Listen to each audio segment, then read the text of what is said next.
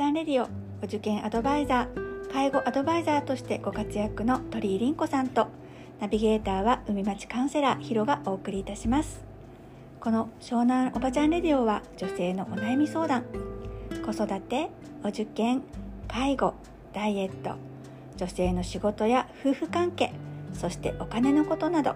要するに何でも勝手におしゃべりをする番組です。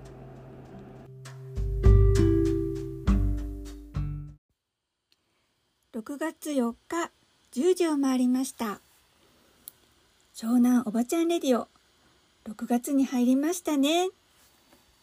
さあ6月はやはり天気がとても不安定な時期でこの間は氷が降ったりとかね急にお天気が悪くなったりするけどりんこちゃんなんかあの胃の具合が悪かったって聞いたけど最近どう？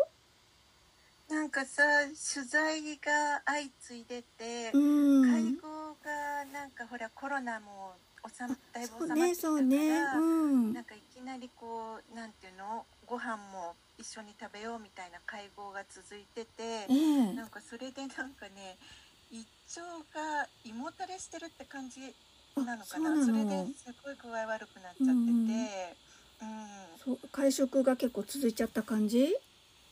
そうだね。う大丈夫？うん大丈夫だけど、ん。なんかなんか胃もたれってよりも、うん。なんかストレス的な？ストレス？ストレス胃炎？ストレスから来るもねなんかうん食べ過ぎっていうのもあるのかもしれないけど、うんうんうんどっちか言うとなんかストレスを受けたのかも、そうなの？なんか一緒に食べる会食のおじさまとかなんか変な人いたみたいなのかな。そうそうそう、うん。この間さすごいあーあーって思ったのは、うん。あのあるねもうおじさま偉い方なんだけど方、うん、その方のちょっと、まあ、インタビューみたいな取材みたいなのが入って、結局その方の自慢話を4時間聞かされてたのね。4時私間は聞かされてたんだけどでそでれその方がうんもうやっぱりすごくこう昭和のね、うんうんあの時代を生き抜いてきたっていうような、まあ本当に偉い方なんだけれども、うん。あのまあ、でも偉いんだけど、業界人にとっては偉いんだけれども、うん。でもなんていうのかな知らこの業界でない人にとっては全く知らない人うん知らないかも私も。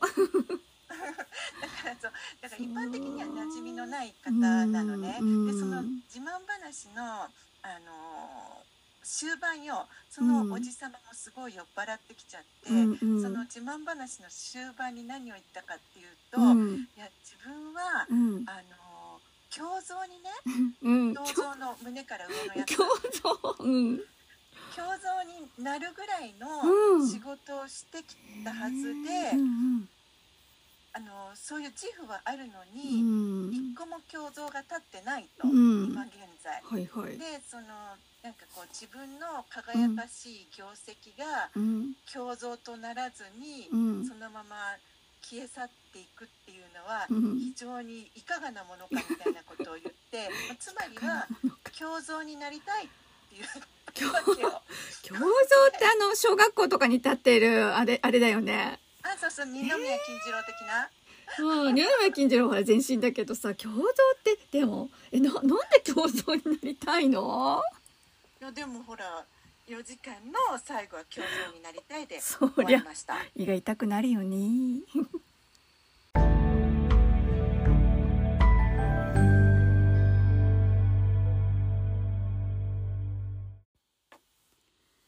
えーでもさその胸像になりたい親父さんってなんかすごいねちょっと想像がつかないんだけど結構自己顕示欲の塊みたいなそんな感じ？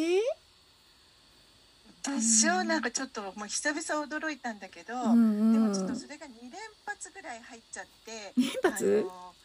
あるまた会合でね、会合っていうか、うんこれはあうんのなんだろう中学受験の学校説明会みたいなとそころだうったんだけ大れども。変だねいろいろ行事あって。うん。そうそうそう。それで一般の方も入るうん。席なので、うんうん。あの各学校の先生が、うん。ご自分の学校のプレゼンをしたことがあるうのね。んうん。でそのその時に、うん。まあぱいいろんな学校があるからまあうん。5分ないし、うんまあ、3分から5分ぐらいで自分の学校を語ってくださいみたいな感じで、どんどんリレー式にバトンが渡っていくっていう回だったんだけれども、うん。その中で大抵はその話がうまいうん。広報の先生だったり、うん。まあ、責任取って校長先生だったりがマイクを握る席だったの。うん。なんだけど、うん。ある学校の時だけ、うん。なんか理事長さんが出てきたわけ。偉いおじちゃんが。うん。で全然このなんか受験とは関係ないうん。どっかからやってきた、うん。新たにやってきたうん。おじさまだったわけよ、うん。その理事長さんが。でももう、うん。ものすごく華やかな経歴をお持ちで、うん。あのあすごいですねって言うしかない経歴なのね、でもその学校協会とは直接関わりのない方なんだけれども、うその理事長さん何したかっていうとマイクを握って、うん。僕がうん。いかにすごいかっていうことを5分スピーチしてうん。あの終わったのよ。学校紹介は？なし？な なかったの僕がいかにすごい僕かってことをうん。紹介して以上持ちましてみたいになっちゃって、うん。ドン引きだったわけ完璧だ。ね。なんか周りの人も何も言えないねそれ。いや本当に何も言えなくて、空気が凍りついたんだけれども、うんうん。それすらちょっと偉すぎて分かんなかったんだと思うの周ね。でこれ何なんだろうと思って、あそのいや何なん？これ。うねなんかさその胸像のなりたいおじさんにちょっと似てる自己顕示欲とか結構業界的にはあれかも。あのね自己自己愛性パーソナリティ障害的ななんかそんな雰囲気を感じる、ああ、うん。自己愛なのか。うん、自己愛強すぎ。うん。うーん。そう。ね、なんか昭和の親父にやっぱりねすごい多いかなって、ね、あと段階の世代みたいなね。あのいわゆる自分は偉かったんだぞみたいなことおじさんとか多いんだけど自己愛のパなんで？うんうんうん。うんえなんでそんな？ねなんかね一応ね症状としては古代なこう古代な言動とかね。あと他者からの評価を過激に反応しちゃうとかあと他者へのあのなんだろう。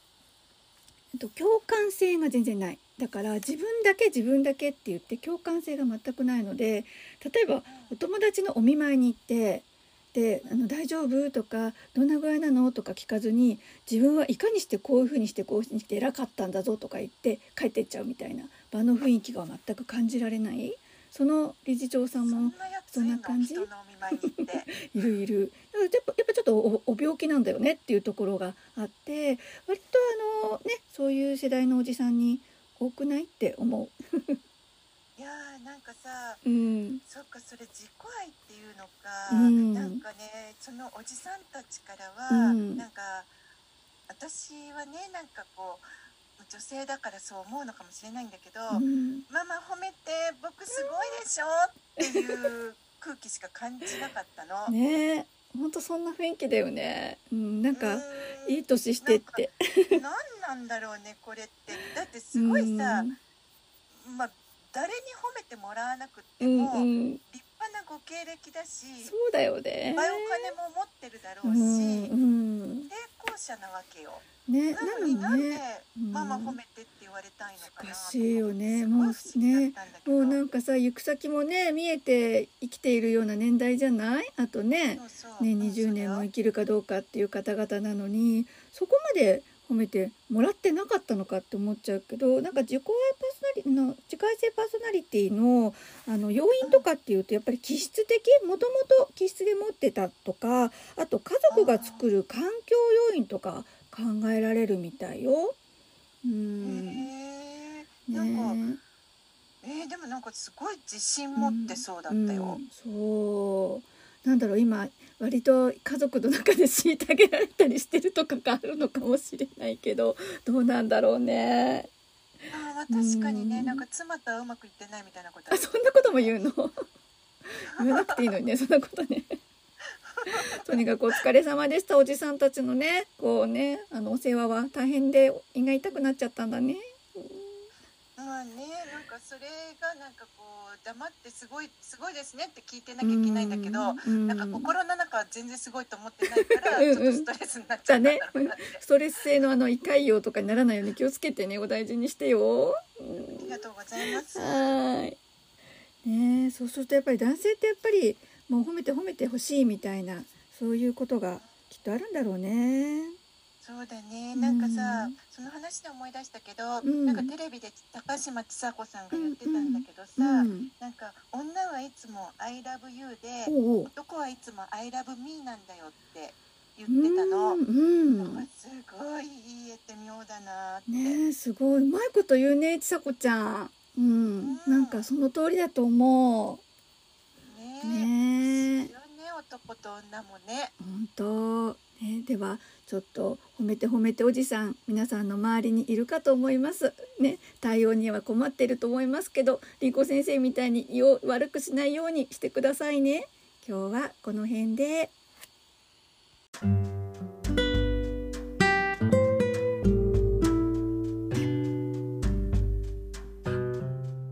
湘南おばちゃんレディオ鳥居凛子と海町カウンセラーヒロがお送りいたしました。毎週土曜日10時にお会いしましょう。またねー